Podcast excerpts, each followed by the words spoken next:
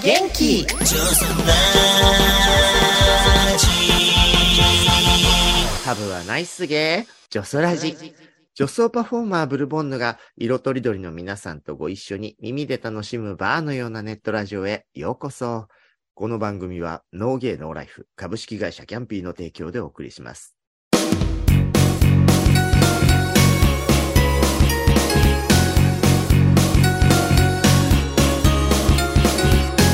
ゲイラジ。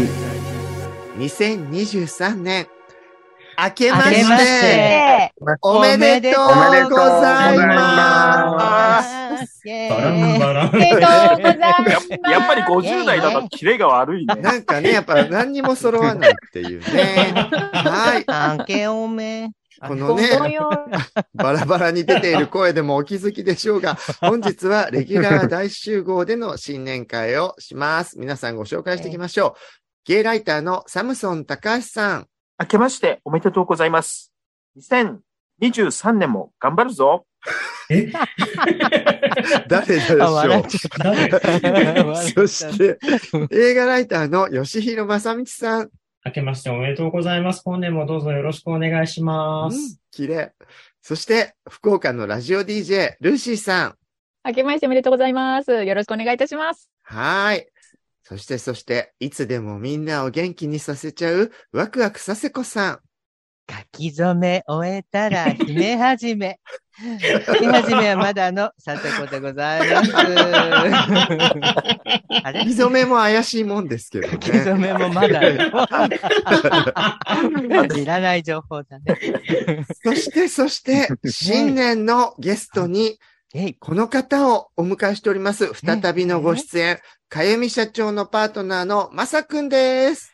マサです。明けましておめでとうございます。今年もよろしくお願いします。まさくんおめでとう。おめでとうございますイェイイェイようこお願いしますねえ。またまたレギュラー大集合なんですけど、そこにまさくんがね、加わっていただくことで、ちょっと、ゴ花ージャス感がね。が、花うが、花ん。です花ないよ。佐世子さんにはあまりない花が。ちょっと、私何花よ。押し花か、私は。最近押し花ってあんまり見ないんですよ。ないな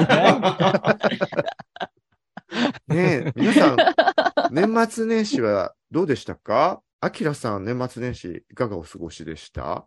私ね、あのうん1月2日に突然歯に激痛が走走って、あらら。うんで、あの、5日とか6日にならないと、ならないと歯医者って開かないじゃないですか。だからずっとね、ロキシトニン飲んで寝てたのよ。ええー、2日から？本当にしんどいね、正月だったんだ。ねそうそうそう。えだんだん衰えてるわっていうのをね、身をもって、うん新年初日から。ら。虫歯あ、つうかもう歯がグラグラして、そろそろやばいなっていう歯が1本あって、うん、もうう周期的にこう歯茎が腫れるんですよ。じゃあ、歯医者さん行ってください。いや、もう、いっそのこと、ね、全部歯抜け落ちていただいて、あの、発展場でね、そうそうそう、すごいコリコリして気持ちいいぞとか言われる、おじいちゃんになっていただいてね。でも、い以前、昔、私がまだピチピチの頃、あの、おじいちゃんにそれやられたことあるんですよ。うんうんええよかった。わざわざ、そういれば、外して、うんあの、どうだ気持ちいいだろうって、自信満々でやってもらったんですけど、さほどでもなかったんだよ。えーそれ技術の問題じゃないですか。そう問題かな。やっぱしあれ、噛み合わせが、がっていうか、あれか。あ、そっかそっか、歯茎の噛み合わせがね。もうね、歯骨、茎の歯茎の。あれうちに噛み合わせってあるのある程度の才能が必要ですね。そうね。は歯茎だったら気持ちいいわけじゃないということがね。取ればいいということそんな情報から2023年始まる何の。の情報？発見。すごい発見。ねえ。じゃあ、吉弘さん年末年始いかがでしたか？えーっと、実はほとんど2日ぐらいしか休みがなかった。あ、えー、そんなお仕事忙しかったんだそ。うなんですね。30まで仕事で2日から仕事だったんですよ。2日から働いてたのね。そうなんですねいややっぱお正月って映画みたいなイメージあるもんねー。。うんうん。えはい。働いてた。早くたくさん飲みたいです。うん。ルシーは？私はレギュラー放送が年末が28で終わりだったんですけど、うんそれから、はい、特番があって、吉本の芸人さんと絡んだんで、うんえー、年末は、あの、福岡吉本の新喜劇を見に行ってました。えー、いいな、いいな。吉初本笑いそうなんですよ。うん。で、平日の4日のレギュラーは、吉弘さんに出てもらったんですよ。そうなんですよ。ああ、ジョソそうなのラジメンバー公演。そうそうそう、なんか、えー、すごい、すごい。ジョソラジおさせていただのきました。つながりがいろんな番組に。ソラジコネクションだ。ね。うんうんうん。はいじゃあ、佐世子さんは年末年始は？私はですね、30日に実家に帰って、うんそこから、えっと、3日までいて、えっと、4日ちょっと京都にお忍びで、1日、あ、3日か、3日だ。ごめんなさい。何から忍んでるんですか？世の中から死ぬよ、よから忍んで。そう、あ3日の日か、3日の日ちょっと京都にお泊まりいして帰いね、おってき正ま月に京都小旅行なんて。え、それ単独行動ですか？単独単独。え、彼にゃんとじゃないんだ。そうなんだ。違う違う、彼は。そっかそ。うんうん姫路行ったついでに。そうそうそうそう。うん。姫路かちょら京都って途中だから。ううん。んそれによって、うん。あの、お寺行ったりして帰ってきた、来ました。頭の中で京都坊主流れない？流れた、流れた。歌いながら 川のそばをね、歌いながら大声で。うん。流れるよね。一人演歌のあれ、花道みたいな渚優。子は違うか。渚優子と。いうはい。じゃあ、ね、ゲストのまさくんはいかがでしたか？僕はあの30日にブルさんのラジオ、うん。最後、どこ行った後は、あとじ、うんうんもう今、埼玉の実家なんですけど、えー埼玉の実家でのんびりとうん 過ごしました。年越しも、じゃあさ、あの、実家で。そうですね。あはね。ううんんうんうん。い。ええそうそう。家族と。おせちとかは皆さん食べました？食べた。食べた。させちゃんはご実家で作っていただいたやつ？うん、なんか、あの、買って、あでの、お母さんが買ってきてくれたやつ。はいはい。最近なんかレストランとかも2、3万とかのやつ大体出してるよねう。んうんうんうん。ああいうのそうそうそう。もう買ってきたんだなんかね、ね、昔はね、全部お重作ってくれてたけども、さすがにね、年、年だからあ。、でもね、私もあの、お手伝いして、栗きんとん。とか、あの、お手伝いっていうか、栗きんとんはもう自分で全部作ったのかな。えーさうんせちゃんの栗でえーそうそうそう。栗をえ、栗栗を利用して、そうそうそう。もう、いいろよいいやだ。ー。いや、ちょっと、吉野ちゃん嫌だとか、本当に聞かないで。脳裏に浮かんじゃうのが。ねやだー。うちね、同居人の誠が毎年未だにおせち作るんだよね。えー、あえーああれがおせちなのかどうかもよくわかってないんだけど、多分、お重に入ってるからおせちなんだと思う。えー、え、どんなもの敵はどんなもの誠がおせちですって隣の部屋から言いましたけど。どんなものがえ、あれ入って、る標準的なおせちのもの入ってる？何タ黒ツクリ黒豆とか入ってますって。ああ、黒豆。多分、ま、誠さんの黒豆が入ってるんだと思う。いやあれね、年取ると黒豆なのにね。あれ、違う違う。と黒豆失礼いたしました。ねえ他はみんな食べないの？うんうんうん、おせち。キランチはすごく貧乏と、あと家庭環境が悪いんで、あの、おせちってないんですよ、おせちの歴史あが、。習慣がないんだ。習慣ない。あの、本当にめ、食ったことないと思う、おせち。あえー、本当に？えじゃあ、お正月は何、どんな、普通のご飯を食べる感じ？なんかね、もう残飯みたいな感じです。いやいやいやいや。おめでたくないわね。何の残りなんだって話。あ、でも、なんか黒、黒豆ぐらいは出てたかも。あよかっそれ立た。派なおせちお母さんの黒豆がね。そう。だから、だから本当にね、いいよ、いいイメージないのよ、おせちって。あ、そおせち、一通り食べちゃうと、もうなんか、あれ、うんなんかもういいかなってう。い基うもの本だってあばっれか、り美じゃない。味しいものっていうより保存食でしょ？はい。うんねみ3日間主婦が楽できるようにね。そうだよね。そうだよね甘いものが多くて、なんかもうちょっと辛いものが入っててあーほしいあーなんかと肉がもっと欲しいと思っあちゃう、いつも。思う思うだからね、語呂合わせとかそういう食べ物よね、あれはね。そうだね。うん手作りとかね、いやらしい。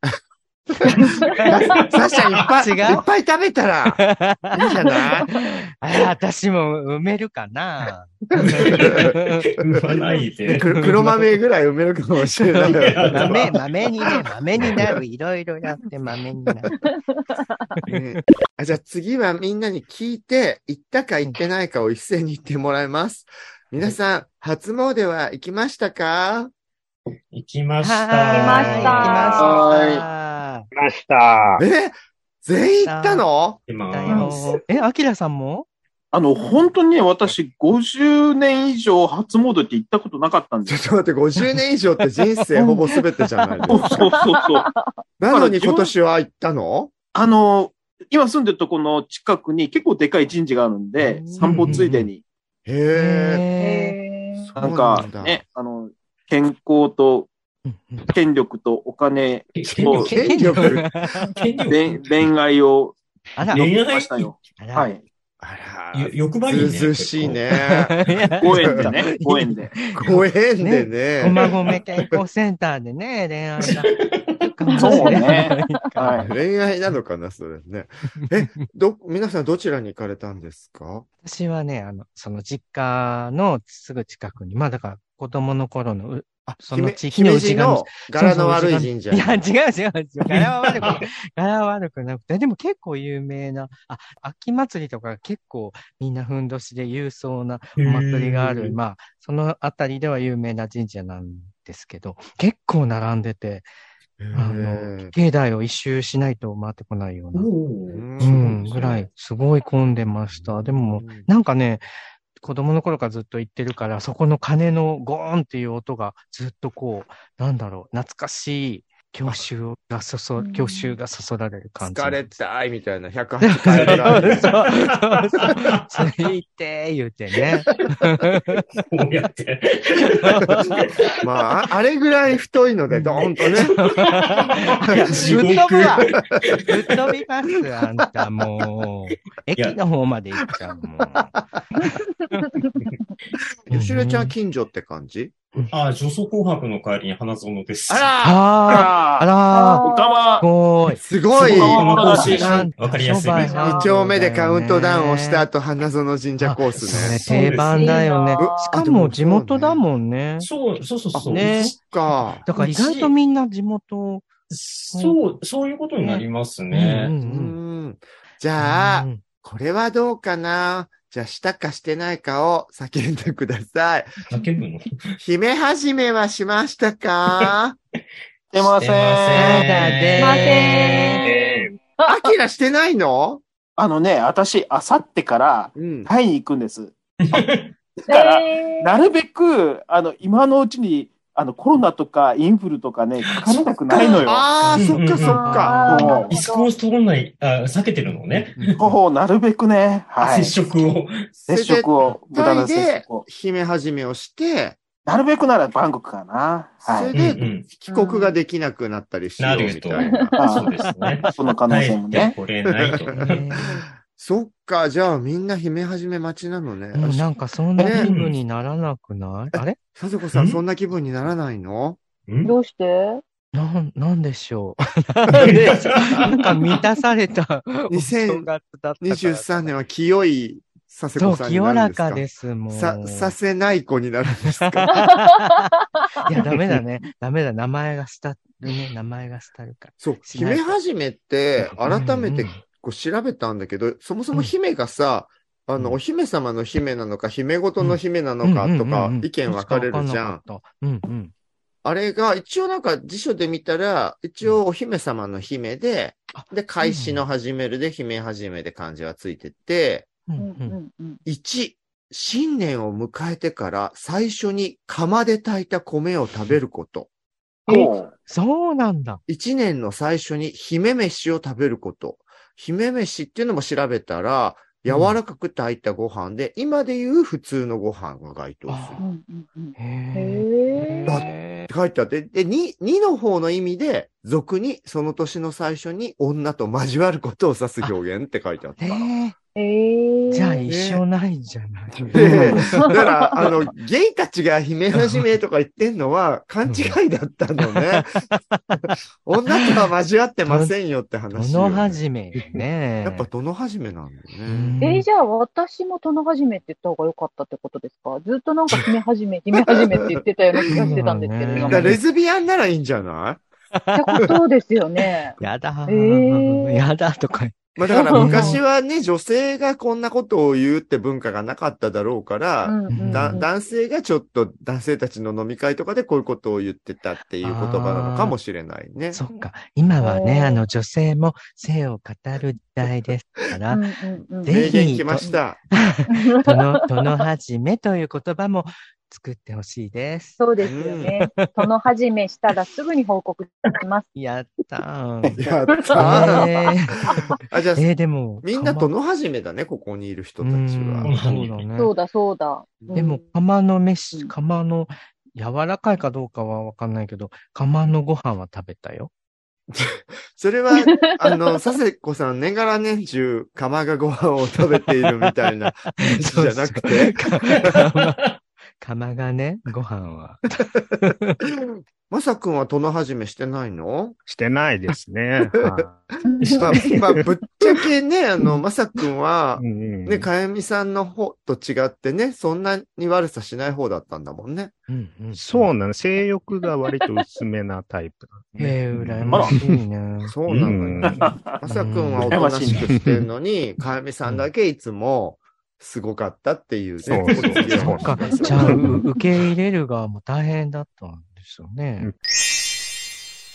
そう、あの、そう、まさくんと私といえば、うんお正月2日に放送された、阿あ、佐ヶ谷アパートメントスペシャルというはい NHK の番組で、見ました。ありがとうご見ざいます。た、見た、見た。すごかったね感動的でした感動、あれ、嬉しい。滝行をしてきたんですよ。ねえ。あの、こんなお便りが届いています。ラジオネームワクワクする子さん、女性、A よりのストレート。A っていうアルファベットはね、あの、アナルとかではなくて、あ、違うの。多分、あの、エーセクシャル、アアセクシャルアセクシャル。のことだと思うんですけど、ブルボンヌさん、NHK 阿佐ヶ谷アパートメントスペシャル見ました。ありがとうございます。女装で泣いたのは、女装ラジのゲブミさんの回以来の二度目です。女装で泣くっていうね、うん貴重な経験を。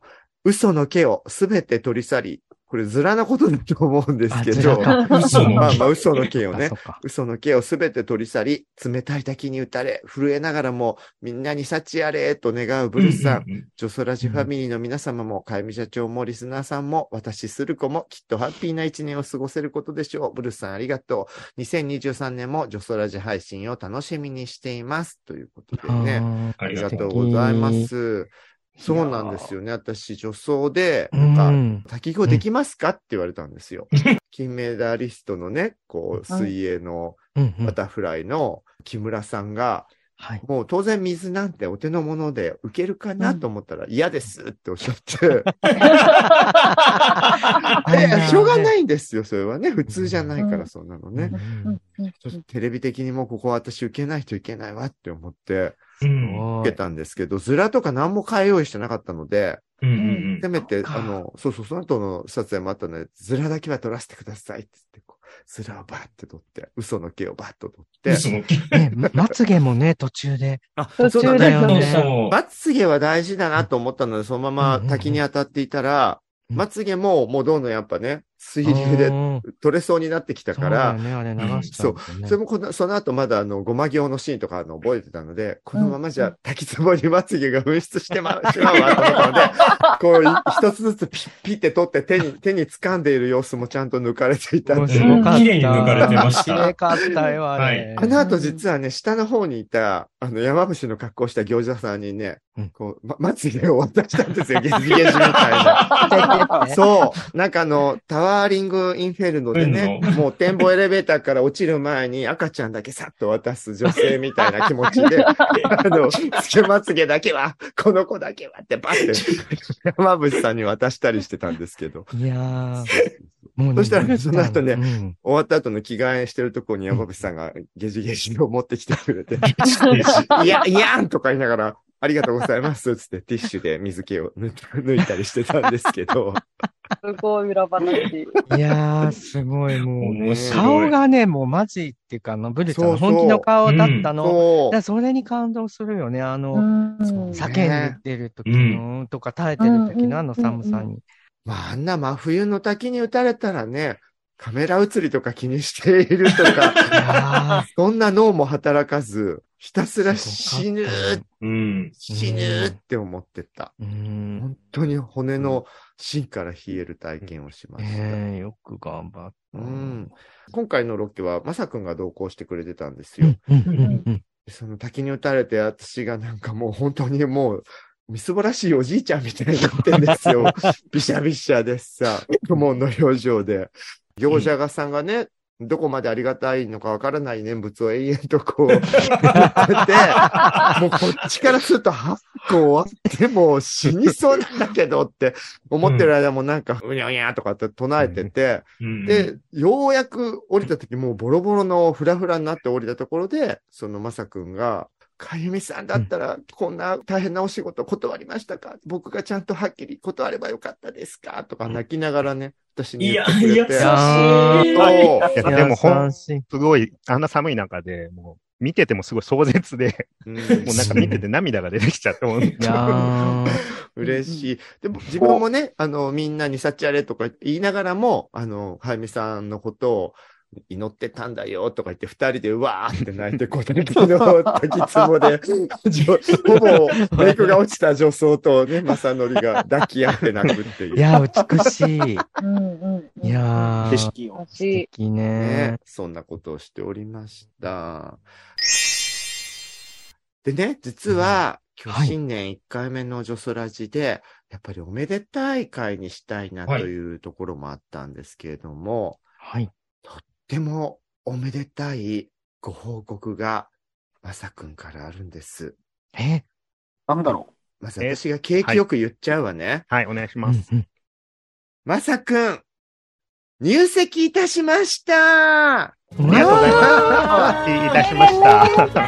おめでとうございます。ありがとうござあのいます、まさくんの名字は、さゆみになりましたおめでとうございます。あらおめでとうございます。あーありがとうございます。まさくんおめでと。いうありがとうございますはい。これは具体的にはどういうことかをじゃあまさくんに。まあ、えっと、はっきり言っちゃうと、養子縁組をかゆみさんと、えうん組まさせていただきました。12月の、え中頃に。はい。うんで、そそううですね。ちゃんと受理をされて、えうんはい。今は、はい、もうかゆみとなっております。そうなんだよ。今日さ、ちゃんとズームなの名前のところもそう変えなねのよ。ちょっとアピール。ルしてみました。やだー あれだね。名字が変わることが喜ぶ方のね、うんそう。佐世子私さん、主にもそっち佐世子さんが持って私もらっしゃる。そっちよくだって、なんか、お店予約するときに彼の名前で予約したりする。それで順順と来てるんだ。うん。で、なんか、あの、お店の人に呼ばれたときに、あ、妻ねって 思う。妻ね。妻ね。あれごめんね、ちょっと。ね、まさのりくんね、私、あいえいえ私が一緒にしちゃいけない。あ、すごい、素晴らしい。ねえ。はい。うん。おめでとう、本当おめでとうございます。というのねは、あありがとうございます、本当に。えっと、息子さんになるとかじゃなくあ、でも息子になったんだよあね。息子ですね。はい。うんまあちょっといろいろ、あのうん、パターンはあって、ああの、兄弟になるかとかも一応あったんですけど。そういう養子縁組もあるん養子縁組で兄弟になることもあるんだ。かだから、あの、おご両親の子供になる。あ、そういうこと。そっか、うんうんそういう入り方もありだったんだ。うんそう、そうなんですよ。一応そう。それは。それでもそうだよね。今度はかみさんと兄弟になるから、なんで今回の目的でもあったその病院のこととかでちゃんとええけ権利を得るというかにもなるんだもんね。そうですね。そうそう。ままあ、ちょっとかやめさんお兄さんがいるので、うんうん。ね、兄弟になるとちょっといろいろと、そうか、ねややこしるほどく。なるかななるほどなるほどと思って、骨肉まあ一応おの遺産兄さんともね、そう。ちょっといやいやいや。骨肉の遺産争いとかになっちゃうもんね。まあまあまあまあ、そうだよね。まあ、ちょっとややこしいかなと思って、お兄さんともね、相談して、まああ、息子でいいかなと。はい。すごい。元をね、たどれば、その、以前ね、初めて、まさくんに出ていただいた時にも話出たんだけど、やっぱり今の日本だと、20年以上付き合ってるまさくんでも、その病院っていうところでのね、面会とか、あと治療方針の相談相手みたいなのでは、やっぱりまずは何でもお兄さんの方に行ってしまって、っていうところは感じていたんだよね。そうね。うん。そうですね。はい。うん。それも、やっぱりお兄さんもね、忙しいので、なかなかね、ずっと付きっきりになるのも大変だったので、まあそういう理由もあってね、お兄さんと相談して、こういうことになりました。すごい、その、ご家族にも理解、ね、そうなの。だからいただいてっていうのが、うんすごいこと。当然そんな話は、その、かみさんの病状をね、こう心配されてるご両親に相談をして、結構いい感じで受け入れてくれたそうなんですね。そうそう。お父さんも新しい頼りになる家族が一人、これで増えるね、みたいなことを言ってもらって。嬉しい素 ね。すごい。敵、素敵なね、はい。本当家族っていろんな形があっていいし、本当に一つの理想的なね、家族だなって、ができたなって思う。そう。そう。実はね、かみさんが元気だった時は、うん。少しまだ、その、うちにね、そのまま家族として、まさくんを迎えようかな、一緒に住もうかな、みたいな話をした時に、ちょっと外の人が家に一緒に住むのはってお父様が、まだちょっと抵抗さ、難色を示されてたって話は、あの、かみさんが元気だった時に聞いてたから、うん。今回いろんなことがあって、うん。まさくんが一生懸命やってるのを見て、お父さんよも認められたんだっていう変化も感じたよね。いや、本当にそうだよね。なんか。そうです。ね。あの、今、あの、ウェブ面会が、あの、たまにできるんですけど、やっぱご両親もすごい会いたがってるので、割と一緒にやることが多くて、まあ、そういうこともあって、いろいろと仲良くなりましたね。ねまさみくんがリードして、いろいろ、そういうね、取り持ったりもしてあげてるだろうし、うん、もうその信頼感とか、まあね、人柄を知ればね、本当に、うん。本当だよね。でも、でも簡単なことじゃないか、素晴さらしい。せちゃんは向こうのご家族に受け入れられる自信ある？うーん、かな で、でも、なんかとりあえず。あんたにはうちの資金またがせないのいや、そんなことあ。でも、お母様とちょっとまた、その年末に一緒にまたご飯食べに行ったりしたし、あと今度はなんか、お母様が二丁目に行きたいとおっしゃってるぜひぜひ。じゃあ、佐世子さん、いよいよで女装姿でお出迎えしない？でもまだ多分、佐世子ってところまでは言ってないと思われて。大丈夫。さ、大丈夫させみ？いやいや、ちゃんとあの、ちゃんと私もね、あの、ママとしてお店で迎えて、本当佐世子さんをいつもありがとうございますってちゃんと伝えるよ。うん アウティング、アウティング。ちゃんと、アウティングだからうちの母とかはそういう、まあ、二丁目っていうことも多分知らない。いや、なんかよく、そういう世界自体をよく知らないから行きたいってあんまり言わないけど、なんか向こうのお母さんもすごい、あの、もう早速、あの、行きたいっておっしゃってるっていうかね。もうぜひね、それを実践して、ねうん、行きたいなと思います。まさくん、本当ね、よかったねこれで、ありがとうございます何かあってもね、胸を張って、息子ですけど。息子ですが何か何か。そうですね。はい。そうだよね。はい。すごい。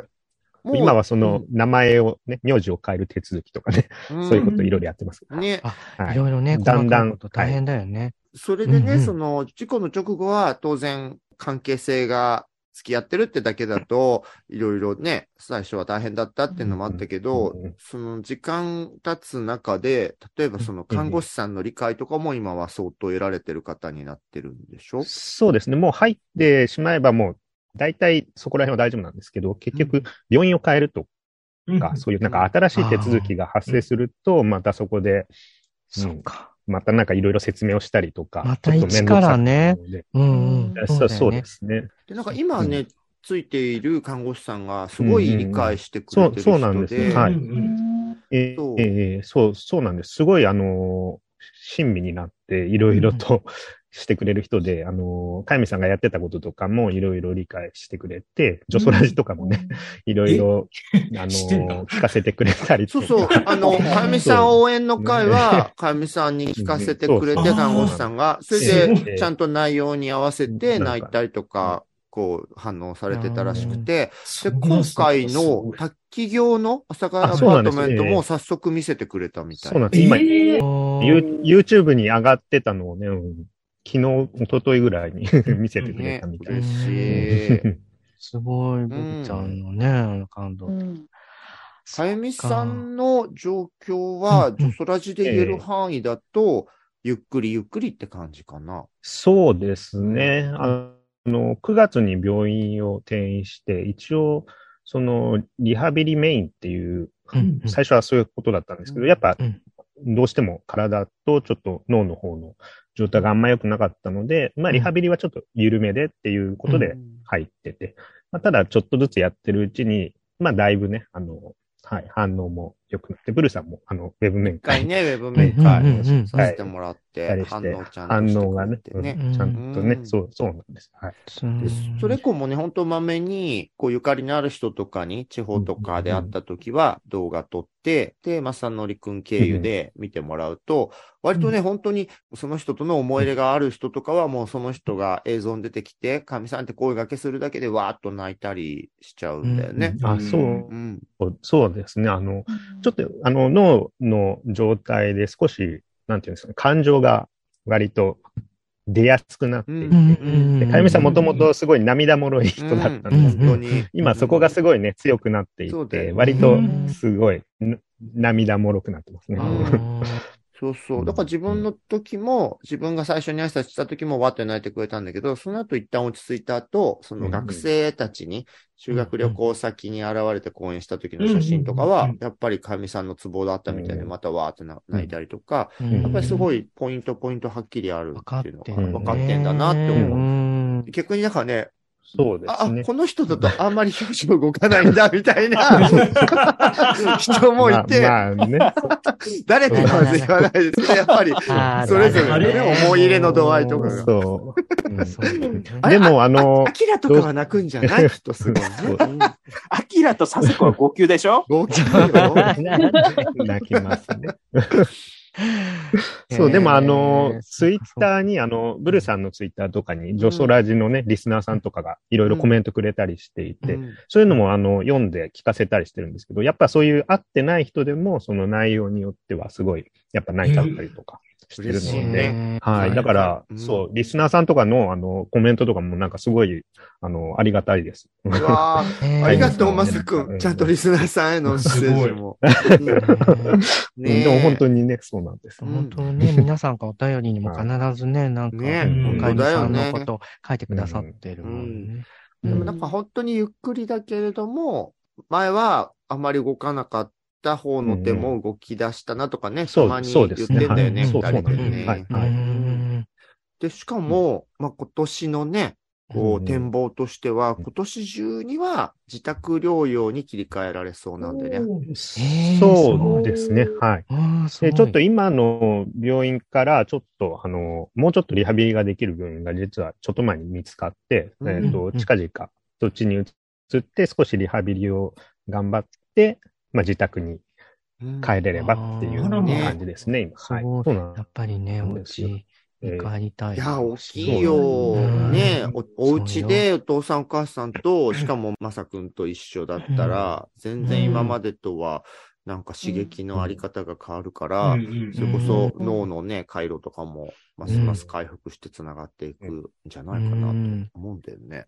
そうだね。そう、最初あの、今の病院に入った時は、ちょっと自宅療養も難しいんじゃないかみたいなこと、うん。最初に言われてたんで、なんかとてもね、できるようになるまで良くなってきたんでね。はい。ね、そうだよね。うんさすが、かゆみさんの回復力です。ほんといやほんと。うんうんあとね、前も少し言ったかもしれないけど、まさくんは、E テレにね、こう同行してくれたりしたときに、たまたまテーマがヘルパーさんのテーマで、その VTR を見て、あ、自分もこうすればいいんだって言って、ヘルパーの資格を取って、で、うんかやみさんの自宅療養をしたら、あの、そのままかやみさんの解除をしようってことだよね。そう、そうですね。ちょうどその E テレのテーマで、割とかゆみさんの症状に対応する資格みたいなものがちょうどやってて、まあ、それは、それ、しかもかん、割と手頃に 手頃というか、まあ、しっかり勉強はするんですけど、取れるものだったので、まあ、ちょっとうんチャレンジしてみて、うん。まあ、取って少し経験を積むために、ね、半年ぐらいちょっとね、介護のお仕事をそうそう。一週間、週に、週週一なんですけどね、ちょっとうん。して、はい、経験をつけようかなと思っその時のね、お相手が、かみさんと同い年ぐらいのうん。おおじさんで、相当大変だったらしいよ。え、そうですね大変だった？そうか。あまり、そうですね、詳しくはちょっと言えないんですけど、ねまあ割とう、うん、大変な。うん なんか、やっぱ厳しいことも言われたりあ、して。そうそうですね、そうそうなんです。うん割と厳しいそうだ人で。ね。はいでもそういう人なんだけど、その、まあ、修行が終わって、もう年内で、うんきょ去年内でそうですね、はい。卒業の時にはちょっと寂しそうだったんでしょ、ええ。そう、そうなんですね。やっぱり、うん、結局、そうなんだよ。まあ、厳しいけど、まあ、一応ちゃんとやってくれる人って、くれるっていうことは分かっていたみたいで。やっぱりその信頼感正則くんの誠実さがね、伝わったのよ。ちょっとこう、その人のことを好きになっちゃったりはしないの？いやー、それはしなかった。それはないんだ。で、かみさんと同い年ちょっぐらと厳いのおじさん。厳しすぎてね、そうそう。でも厳しすぎて、そうそうだね辛いところが結構あります。うん。まあでもそれで特訓できたからね、うん愛するそうそうなんですかゆみすごいねさんのおそっかそっか、世話ならもう実地でね、うんそうね。ううんそう、昨日はすごい、なるほどうん、ね。たまりましたね。うんだだからね、うん去年の末に、かゆみさんのと入籍して、で、今年はきっと、ね、うん磨いた技で、かみさんのそばで生活できる年にはいなるんじゃないかということでね。はい。ね私も本当今年は直接会えるんじゃないかと期待して思いますうんはいね。ね、うんありがとうございます。フレッシュトピッコ、えーライブドアニュースからです。フランス88歳男性の体内から第一次世界大戦の砲弾が発見され騒ぎにというおめでたいニュースを 新年一発目 選ばせていただきました。フランスの病院で12月17日、患者の体内から爆発物が発見される珍事が発生した。救急外来を訪れた88歳の男性患者は、第一次世界大戦で使用された砲弾が肛門に詰まってしまった。と訴え、病院は砲弾が爆発する可能性を考慮して入院中の患者を避難させたそうだ。最終的に爆弾処理班により爆発の危険性はないと判断され、手術によって男性患者の体内から砲弾を摘出したという。取り出された砲弾は長さ8インチ、約20センチ、幅2インチ、約5センチ。ニューヨークポストなどが伝えている。もうサイズが、サイズが、やっぱ、ネクタイしたくなっちゃうサイズですね。いや、あの、ね、入るかなって思っちゃったんだよね。2023年はね、あの、日本でも団塊の世代の7割が後期高齢者に突入するということでね、そう。高齢化という問題が本当にますますリアリティをね、帯びている昨今ですけれども、88歳でこんなにお元気の方がいるという、むしろ元気をもらえるニュースですよね。先進的な話でしたね。入ると思ったのかな？思っちゃったんじゃない？まあまあ入ったんだ、まあ入ったんだ、まあ入ったんだ。取り出せなくなっただけで 入った入ったのは。つるんって全部入っちゃったんだらまあだ取ってり出せなくなっねえ、爆弾って多分座薬が大きくなったような形うんになってるそうだね。そうだね。イメージ的に座薬と間違えたのかな形は。そうだ。間違えないでしょ。逆に、スルって入っちゃったから取れなくなっちゃったんそういう。ことだよね。そうそうそういうことだよ。爆発物。もう聞けば聞くほど景気のいい話だわ。サセちゃんはどうでしょう？いけそうですか、ねえ すごいわね。言葉に詰まっちゃって、肛門が詰まるよりも言葉に詰まっちゃうね、これは。この、このサイズだと、うんうん。今日参加の人たちで、ねえ、飲み込むことが可能な人っていないかしらね。意外と吉ろちゃんはいけます？え黒人サイズじゃえ、え、え、肛門ですか？あら、吉ろちゃんいける？これ。あ、私、喉尺だったらいけますね。こんな大きいのいけんの？すごいます。ディープスロート女優。やだー。何言ってんだこんな、ろう。しいね、そうそうこれはもう無理だろうな。直径5センチだっけ？直径5。うんうん。あ幅5センチ。ねあ、うん。でもこれね、今はね、あの入院中だけど、多分かゆみさんなら行くよね。あ、さんいけそう。トライしそう。なんかいけそうななそうなかね、あの、ね。まさくんからの切なくて愉快なトピックとして、あの部屋をね、片付けたりしてたら、ええものすごく大きなものが出てきたって聞いた。え、何大きな何？切ないニュースだわ。ね、そう、保険証とかね、なんかいろいろ必要な時にね、いろいろ探してたらね、棚の奥の方どがいろいろあらあねら。いっぱいあるなと思って。うん。なんかそ、れ病院に持っていかないものでしょ？いや、持っていかない。そうです巨。巨大うなぎ、巨大うなぎが発生したりしたんだ。いあらららら大変だわ。や、だからファミさんならいけると思うでも、家にも置いてたの？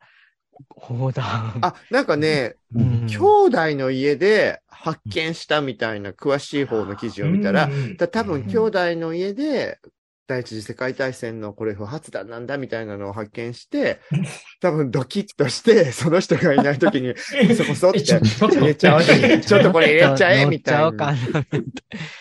なったんだろうなと思うけど。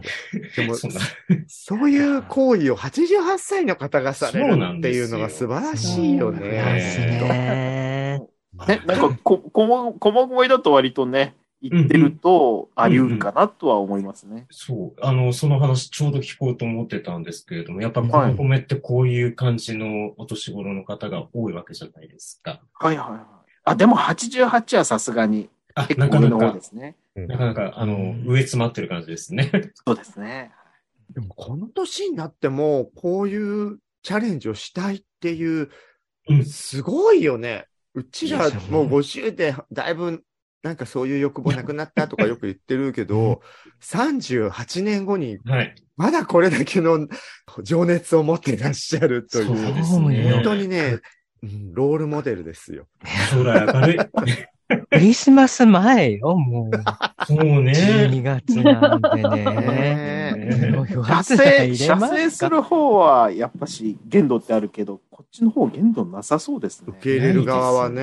ねまあもちろんね爆弾処理班の皆さんとかね、避難した患者の皆さんにはご迷惑をおかけしたから、そういう意味では良くないことなんですけど、夢があります、ね。そう、夢が心意気？寂。しかったのかな、え、まさくんはどうですか？これぐらい受け入れられるタイプですか？僕はちょっと難しいでもですね。ねえとか言って。ほどほどなら大丈夫なんですね。ほどほどならね。よ。ルーシーもきついでしょ？あどうですかね？に ?20 センチ？どうですかね？って。意外といけるかぐらいの。割といける感じがしますね、これ。いやいやいや、どうですか？なんかいろいろなローション的なのを使わないとっていうところにはなるかもしれないですけど、チャレンジ精神はすごいいくつになっても失いたくはないですよね。やっぱこの88歳の方みたいに。偉いね、ルーシー。よく言うのが、男子がつ、ね、ゲイの人が使う場所の方は、ある意味底なしだけど、うんうん。女子の方はそういう作りじゃないから、基本的にゲイの人ほど大きいものを評価するような女子はそうそういないみたいに言わない？えー、でも私も実は、あの、ソチン好きというか。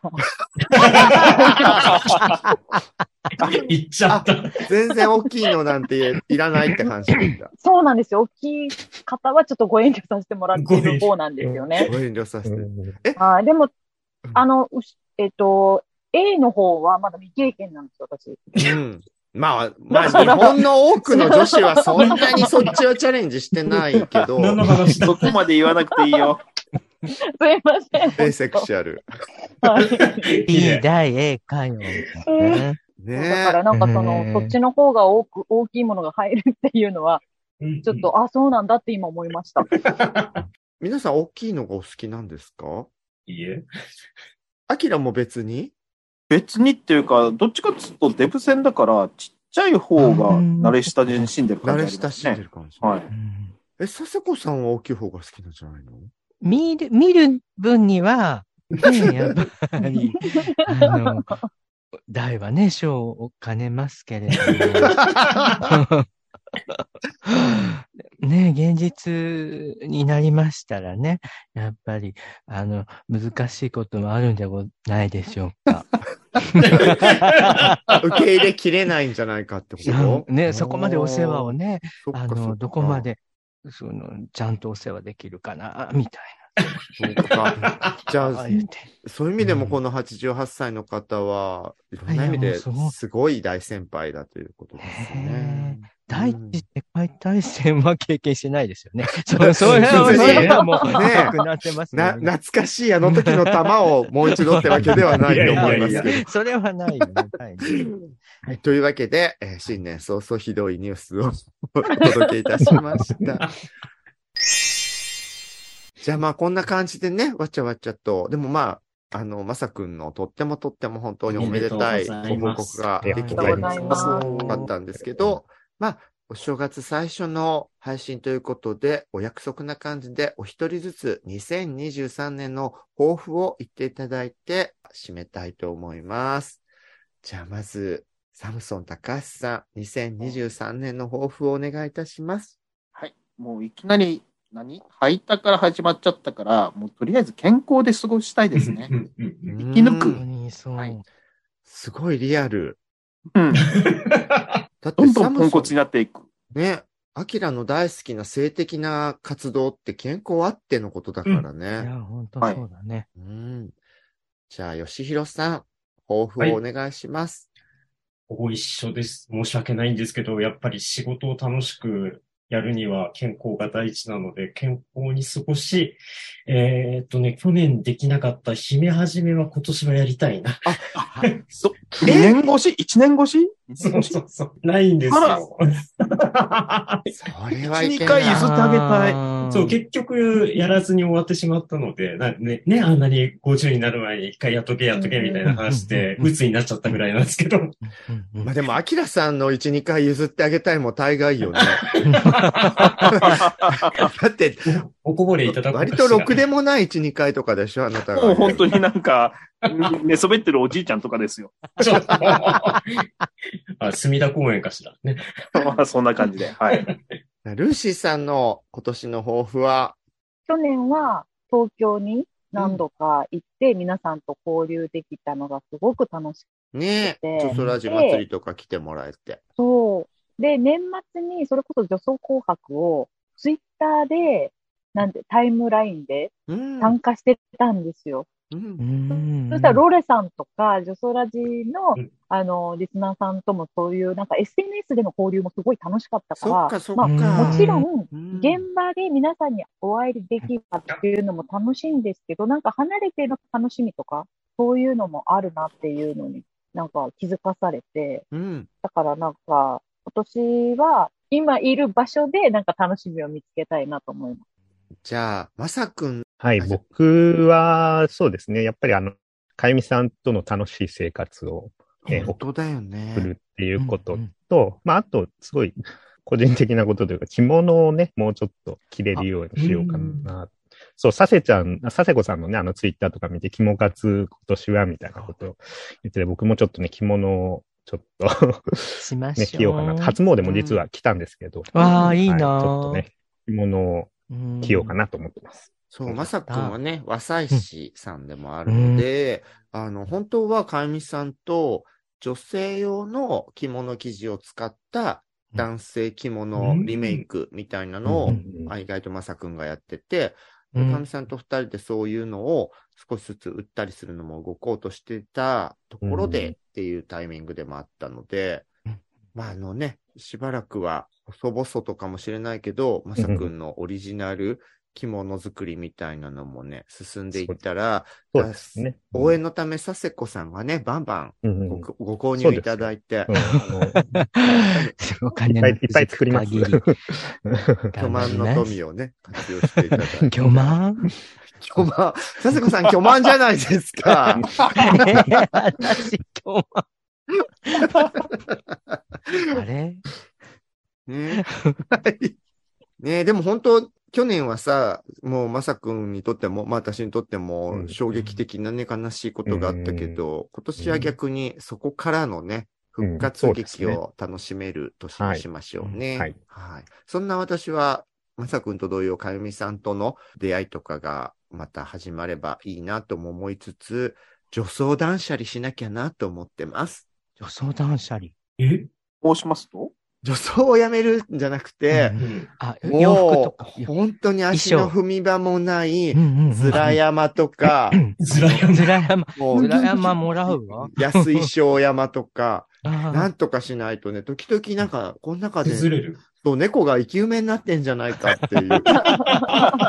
なんかやっぱね、いつも猫がそこに寝るんですよ。なんか、ふかふかしてるって気持ちいいみたいで。あとあれかな、うん私の匂いとかがして大好きってことなのかもしれないあれ、んだけれども。そこおしっこしに行ってるんじゃないおしっこ死ぬのよ。そうそう。別に知り合いの女装をちょっと断捨離するってわけじゃないの。あの、いや、怖い、怖い。怖い年末怖い年末にね、うちの店でね、若手女装と大喧嘩したりもしたのでね。もう、バスッと、バスッと。いやいや、切りませんよ。育てます、育てます。素晴らしい。では、もう、落としてほしいな。佐世子さんも2023年の抱負をお願いします。やだ、おと落ちないんだけど、真面目に考えちゃった。あ、いいですよ。真面目な佐世子さん。はい。あの、私もですね、やっぱり去年は入院したりね、いろいろあったので、今年はまあ、まずは健康でいる、いられることと、あとは、女装ラーの皆さんとの、そうね、だからルシーさんが言ってた、女装ラーの皆さんとの、その現場もそうだけど、あの、SNS でのやりとりとかも含めて、女装活って私呼んでるんですけど、女装活動プラス、まあ、女装ラジ活動ですね。それと、あとは、えー、まさくんのと一緒に肝活を、肝、肝い活動じゃないわよ。キモいなんか活まあまあ、ダブルミーンニングですよあんね。た、なんか、私のお乳のむか、みたいな、そういうんじゃなくて、そういうのもずっとやってらっしゃるじゃないですそか。れはね、まあ、それも一つの肝活ですけれども、その肝活じゃなくて、お着物をもっといっぱい着いろんなシーンで着て、あの、皆さん、自分、自己満足もそうだけど、でも皆さんの目も楽しませたいかなーなんて 思ってます。よろしくお願いしまありす。がとうございますね。皆さんにとっても2023年、ますます広がる年であるように祈っております。じゃあ、最後に、こう、よくある新年のご挨拶の今年もよろしくお願いしますを、美しくみんなで揃ってみますかね。じゃあ、せーので、せーの、ジョソラーの皆さんは、じゃあ、佐世子さんが言ってください。はいせーの、ジョソラーの皆さんで、みんなで今年もよろしくお願いしますでどうでしょう？はい。はい。じゃあ、せーの。ジョソラーの皆さん、今年もよろしくお願いします。キレ悪い ありがとうございます。ありありがとうございます。ありがとうございます。よろしくお願いします。元気な一年を。ね。ジョソラジはキャストの皆さんが自宅からリモート会議システムで集まって収録をする手弁当なネットラジオ番組です。ノイズなどの音声トラブル、家族や猫の声、恥ずかしい音などの購入はご容赦ください。オフ会、生放送企画などの最新情報、お便りの送り先は、ツイッターのジョソラジアカウントをチェックフォローしてくださいね。各種ポッドキャスト、YouTube などお好きなメディアから、いつもあなたの耳元に。それでは次回もお楽しみに。ありがとうございました。ありがとうございましたまさくんありがとう。ありがとうございます。まさくん。ありがとうございます。ありがとう。ございます。ジョソラジ、ジョソラジ、ジョソラジ。